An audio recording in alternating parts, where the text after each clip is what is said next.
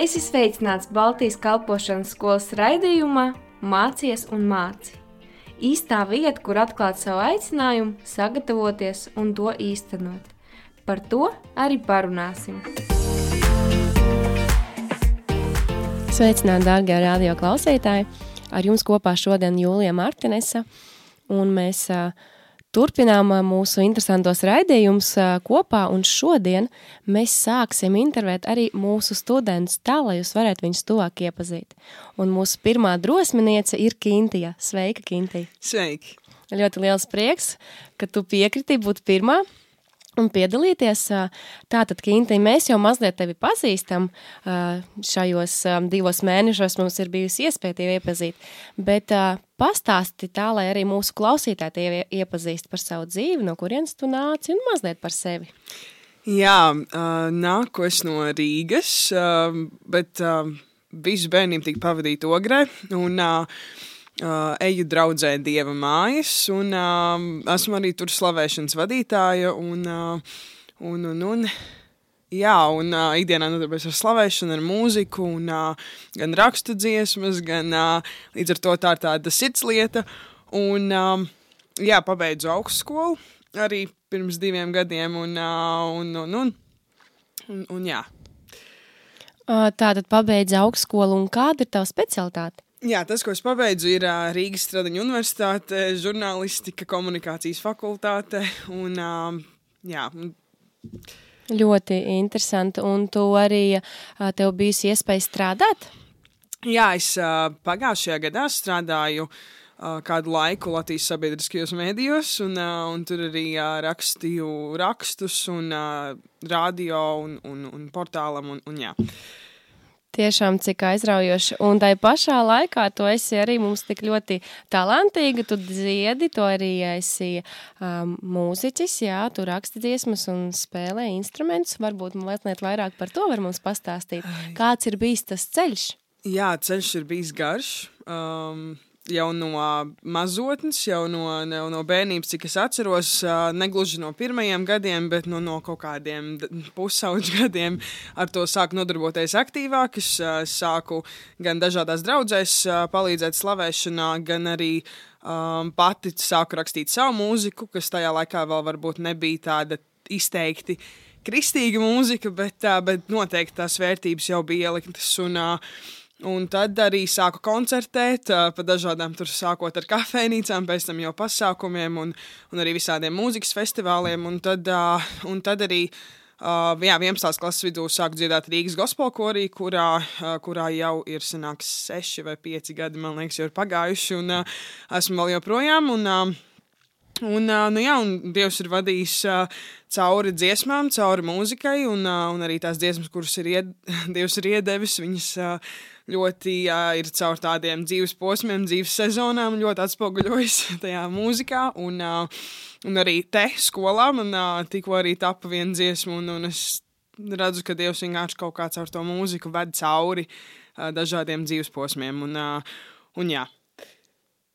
Brīnišķīgi. Uh, bet tad uh, pastāst arī, tu teici, ka sākumā tu rakstīji varbūt ne tāds ne, ne tik ļoti kristiešu dziesmas. Tad, uh, teiksim, runājot par draudzi, uh, cik gadi tev bija, kad tu atgriezies, kāds ir bijis tas stāsts? Um, Un kā tas jā. arī sasaistās gan ar mūziku, kā tu atradi to savu vietu tieši uh, pielūgsmē? Jā, draudzē es esmu Uh, es esmu uzaugusi jau baznīcā, jo man vecāki un uh, radi un ģimene uh, ir uh, kristieši. Un, uh, un es esmu uh, uzaugusi kā luterāne, luterāņu draudzē, un tad uh, paralēli pusauģu gados, kad sāku arī kalpot, uh, paralēli kalpoju Ogas Baptistu draudzē, ik pa laikam un uh, vēl citās draudzēs, un tad, jā, un tad um, uh, par to mūziku, ko es rakstīju, kas nebija kā kristīga mūzika, bet uh, man patika rakstīt par uh, zvaigznēm, par, uh, par, uh, par kosmosu, bet ar to apziņu, ka to radīs ir Dievs un, mm -hmm. uh, un ka tas neiet pret to. Un, uh, un, un, un, jā, un tad. Uh, Uh, arī par, par slavēšanu. Uh, Dievs aizved tālāk arī šobrīd Dieva mājās. Uh, esmu viena no slavēšanas vadītājām. Un, uh, uh, visu laiku tas bijis caur, caur to, ka tā mūzika ir bijusi tas, kas man ir gan palīdzējis veidot attiecības ar Dievu, gan uh, mana tā saruna, mana tā komunikācija ar, ar debesu tēti.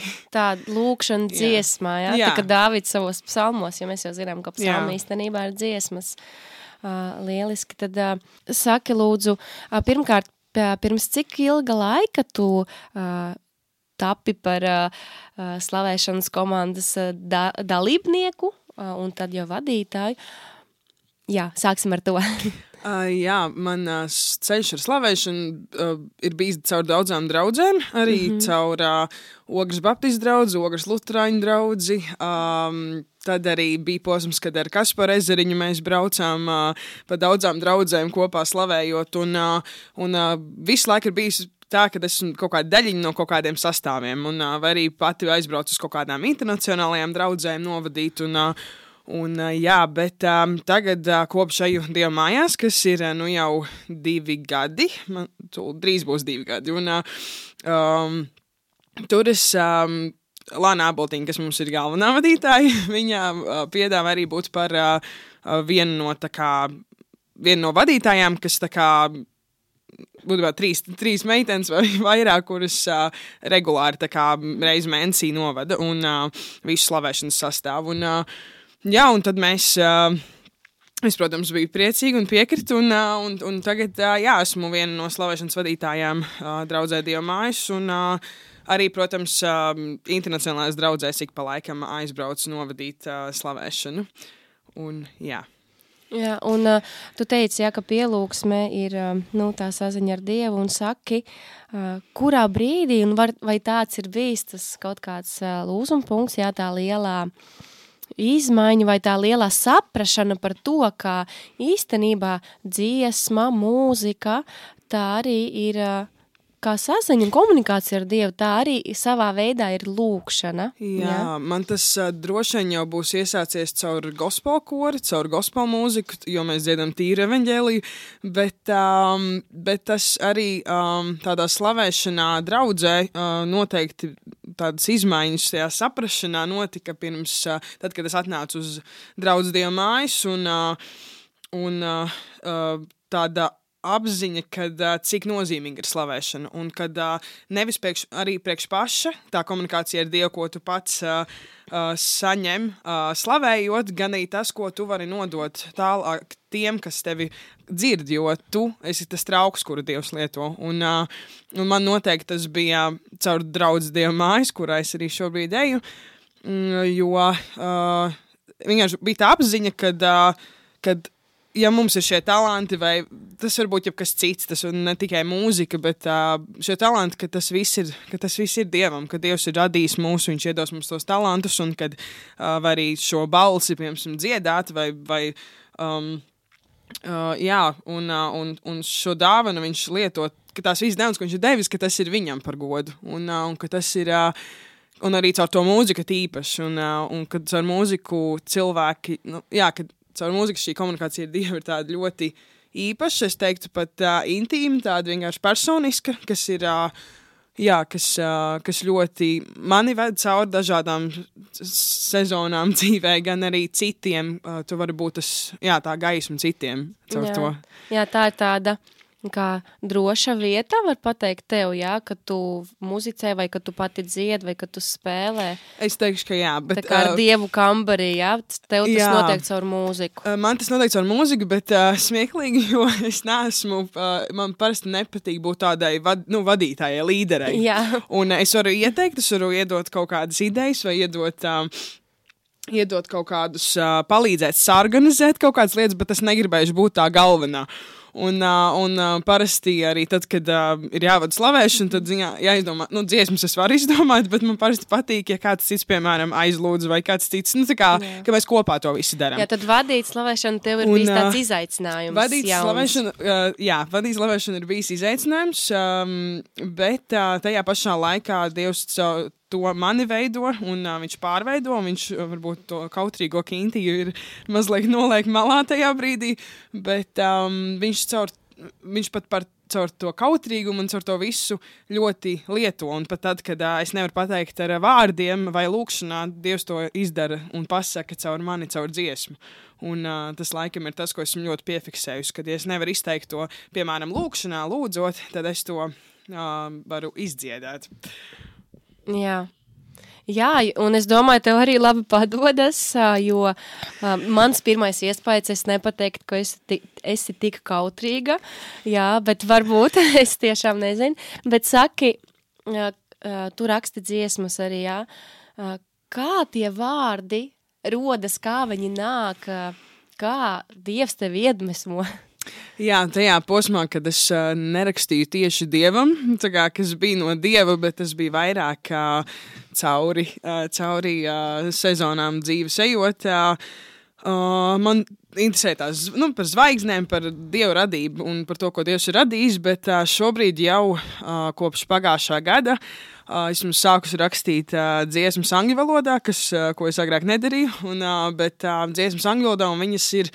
Um, tā kā mana, mana tā komunikācija ar Dievu, kad es caur tekstiem to šobrīd redzu, ka tas ir tas, kas manī, ko man Dievs ir licis sirdī, un es to izlieku dziesmā, un, uh, un ka tas ir tas veids, kā es viņam, tā tā mana lūkšana viņam, un, um, Un uh, cauri kaut kādām situācijām, cauri, protams, dzīves vētrām vai grūtībām, Dievs iedod šīs dziesmas, un, uh, Un, uh, es uh, ticu, ka viņš dos vēl, un, uh, un, un būvēs tādu tā kā manu, manu to, uh, ne, ne autobiogrāfiju, bet uh, tā kā to, to playlisti.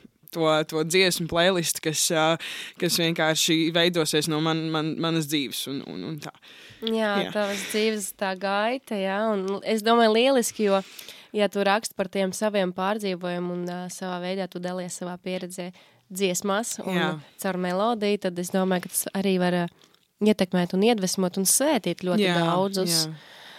Um, un, uh, protams, uh, pašlaik mums ir liels prieks, ka tu arī atnāc pie mums uz BSM, uz skolu mācīties. Mēs ļoti gaidījām tevi, noteikti, un mums šogad skolā ir lieliska pielūgsme un slavēšana. Uh, Un pastāst arī varbūt par to ceļu uz, uz skolu, kā tu uzzināji par skolu pirmkārt. Jā, par skolu es zināju jau um, šķiet, ka sen, diezgan sen, uh, jo es biju dzirdējusi, ka no manas draudzes ļoti daudz cilvēku bija pabeiguši Baltijas kalpošanas skolu, un, uh, bet es nebiju vispār apsārus doma nākt, un es pat, jo es nebiju arī iedzinājusies, nu, kas īsti ir šī skola un tā. Un tad um, man draudzene Estere, kur arī šeit mācās, viņa, um, viņa man jau maijā teica, ka viņa dosies uz BSM. Un uh, man bija tāds, nu, labi, nu, tā kā es viņai novēlēju svētības, un, uh, un, un viss ir, viss ir forši, un lai Dievs vada. Bet uh, man, bija, man pašai bija maģistrs akadēmiskajā, un es domāju, nu, iešu atpakaļ uz maģistru. Un, um, un es um, vasarā, vas, tas bija šī gada vasarā. Uh, es atbraucu ar skolu nesaistītā pasākumā, uz, ar skolu nesaistītā pasākumā, kas notika skolas telpās.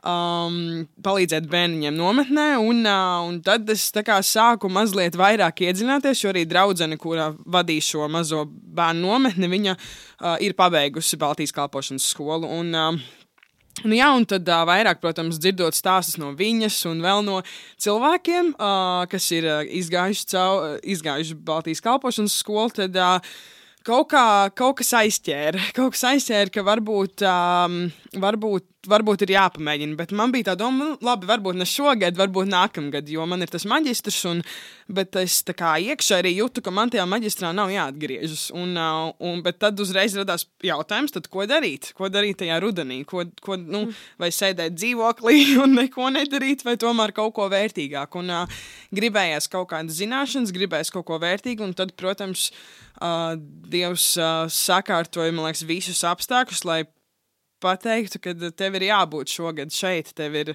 jābūt um, Baltijas kalpošanas skolā. Un, uh, Un tikai atnākot skolu, bija tādi simtprocentīgi apstiprinājumi tam, ka tu esi īstajā laikā, īstajā vietā, kur Dievs grib, lai tu esi. Jo pašai bija tāds pagrūtāks iepriekšējais gads, un, uh, un vienkārši Dievs uh, pateica, ka tagad vienkārši velta laiku sev un Dievam un, un attiecībām ar viņu. Un, uh, Un Dievs arī to Dievs pakārtoja, Dievs sakārtoja dzīvokļu lietas, un Dievs sakārtoja finanses, nu, finanses arī. Un, un viņš, jā, viņš vienkārši izdarīja visu, lai es, lai es būtu šeit, un, un lai es šobrīd vienkārši veltu to lai, laiku Dievam un, un attiecībām ar viņu. Un, jā, Slavu Dievam. Un uh, saki, nākot uz skolu, uh, kādas ir bijušas tās cerības, vai ko tu gaidīji no skolas? Jo noteikti tu domāji, varbūt tu biji domājis par to, kāds būs tas gads, ko es te darīšu, ko es gūšu no šī gada. Man um, pateikšu atklāti, man uh, bija viens jautājums pašai, vai man ir jēga iet uz Baltijas, uh, uz tādu kristīgu koledžu, ja, ja jau es, nu, es esmu visu dzīvi taču baznīcā un visu dzīvi zinu, kas ir Dievs, zinu, es jau visu zinu, es taču jau visu zinu, vai man būs no tā kaut kāds, um, nu, uh, iegums, protams, būs, bet, uh, bet vai, vai no tā, nu, kalpošanas kontekstā, jo es jau esmu pilnu laiku kalpotājs, vai man ir jēga iet uz kalpošanas skolu, jo es zinu savu aicinājumu. Nu, tādā li, li, nu, lielā Mm, jā, bet. Um, Bet tad, uh, protams, tagad es tā vairs nevaru pateikt, tagad domas ir mainījušās. Bet, uh, bet jā, kad uh, tas bija tāds varbūt viens jautājums, tad, protams, bija uh, kaut kādas, man nebija gluži ekspektācijas, kā būs, bet man no malas tie, kas ir izgājuši, visi teica, izbaudi to gadu, būs baigi labi, ātri paskries. Un es negribēju uzlikt kaut kādas ekspektācijas par to gadu. Man likās, nu, ok, es ticu tam, ka, ka ir labi, bet es negribēju uzlikt tā kā, nu, kad uh, tu kaut ko pārvērtē vienkārši par augstu. Un, uh, Un, uh, nu jā, un tagad, atnākot šeit, esot jau trešo mēnešu skolā, uh, es varu pateikt, nu, es varu būtībā uh, piekrist visam, ko teica man tie cilvēki, kur ir izgājuši skolu un uh, kuri ir pateikuši, ka uh, skola ir. Uh, Kad, ka, lai, ka, ka jāizbauda un kad būs lieliski, un ir arī, un, un ir ļoti svētīgs laiks šeit. Un, Dievs, tas, ko es šobrīd redzu, ka Dievs liek kopā tos puzles gabaliņus, tos gan stiprina pamatus par viņā, gan, gan liek kopā tos puzles gabaliņus, liekot to vispār kobildi par to, kas ir Dievs vispār, jā, kāds viņš ir un, un, un, un, ko, un ko viņš un kāda ir viņa griba manā dzīvē. Un, uh, protams, es šobrīd rezultātu vēl nezinu, bet tas process ir iesācies un to es ļoti jūtu. Un, uh, jā.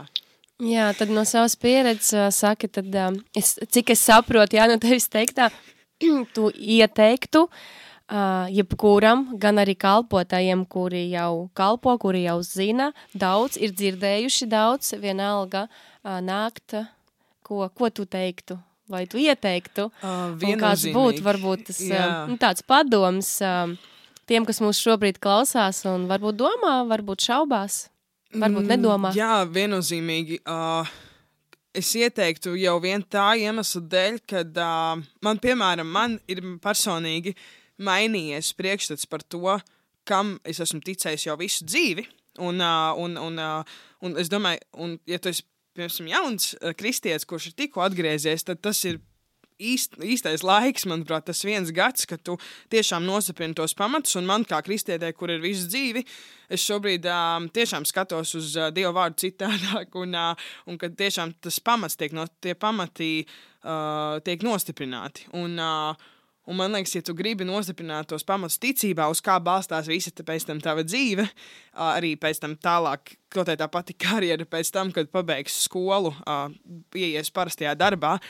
tev būs tas pamats. Un tas pamats ir Kristus un uz, Krista, un uz Kristus būvēt to visu pārējo. Un man liekas, tas ir tas, ko es pati lūdzu Dievam, lai es iegūstu to, ka uh, vienkārši viss, ko es daru, ir viņam par godu. Nu, lai viss, ko es daru, ir viņa, pēc viņa gribas un pēc viņa aicinājuma, un, uh, un lai es piepildu to viņa aicinājumu. Un, un arī to es, uh, to es varu novēlēt arī klausītājiem, ka tie, kuri uh, vēlas uh, nākt uz, uh, tie, kuri vēlas tiešām nosprināt savus pamatus, uh, ticībā un uh, tajā, kāpēc mēs tā esam, uh, tad uh, jā, es uh, no sirds uh, iesaku Baltijas kalpošanas skolu. Paldies, tā bija tiešām lieliska reklāma, bet uh, es, es zinu uh, arī pati no savas pieredzes, ka tiešām tā, tā arī ir.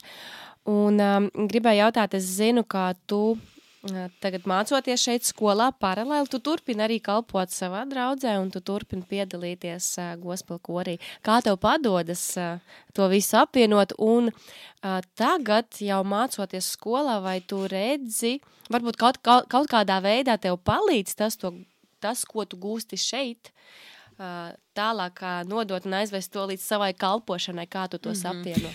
Man, um, pirms es sāku mācīties skolā, man bija tāds jautājums, kā es apvienošu ar gospel kori. Un, jo es negribēju, nu, jā, jo man bija tā, ka es uh, gospel kors ļoti mīlu lietu, un, un es um, negribēju viņu tā kā gluži pamest, un arī par slavēšanu, un, jo es esmu viena no slavēšanas vadītājām. Un, un, uh, Un šobrīd, uh, paldies, paldies skolas stāvam, kurš atļauj aizbraukt uz mēģinājumiem. Un, uh, bet es uh, apvienoju, un, uh, un ir svētīgi. Un, uh, un arī katru reizi pēc piemēram, kora mēģinājuma es atbraucu ļoti piepildīti, un, uh, un es varu tālāk, uh, tālāk mācīties Dievu vārdu. Un, uh, un, uh, jā, un uh, par kalpošanu.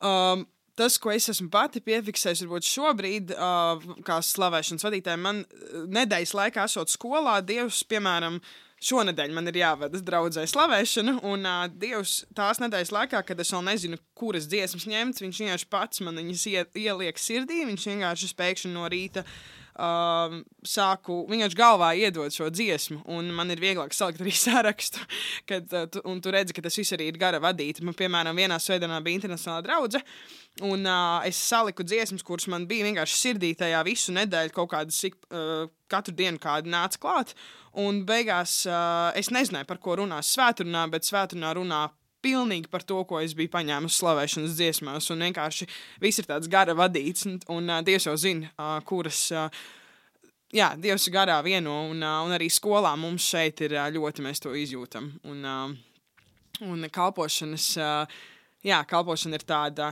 garā vienota, man liekas. Jā, jā slavu Dievam, kā Dievs vada. Un uh, tad es gribēšu tev palūgt, vai tu vari, tas ir tāds varbūt negaidīts lūgums, bet varbūt tu varētu ar mums īsi padalīties arī vienā no savām dziesmām. Akapellā vienkārši nodziedāt Akapella. mūsu mīļiem klausītājiem. Uh, jā, uh, es laikam uh, varu nodziedāt to, ko es sarakstīju šeit. Un, uh, Tas es sarakstīju viņu pirms divām nedēļām skolā pie klavierēm. Es nespēlēju klavierus, uh, mans instruments ir ģitāra. Un, uh, un uh, es piesēdos čaplā un, uh, un tapa.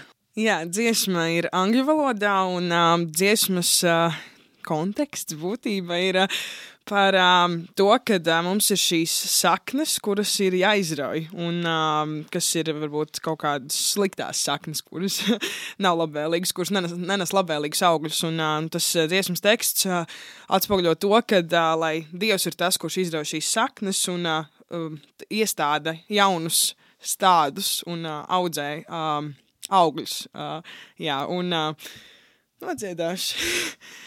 Take all these roots and lead me through in your garden, in your truth, and make a new a plant that moves around your glory and bear new fruits.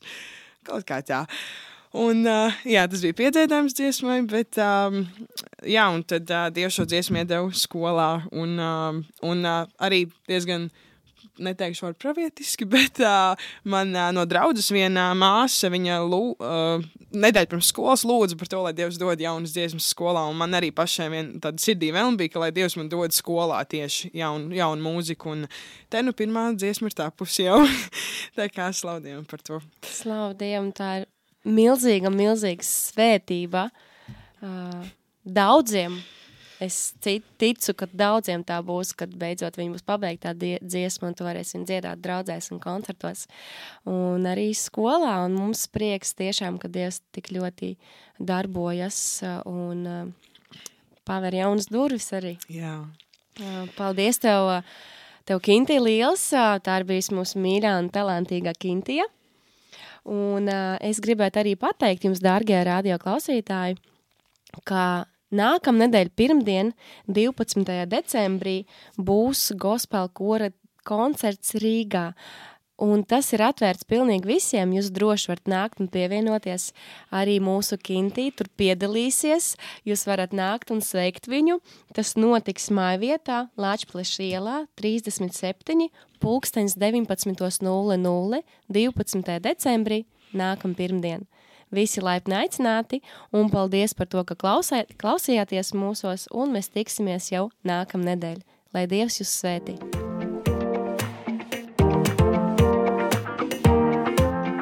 Tu klausījies Baltijas kalpošanas skolas raidījumā Mācies un māci. Dieva gudrībā un viņa vadībā tevai dzīvei ir nozīme.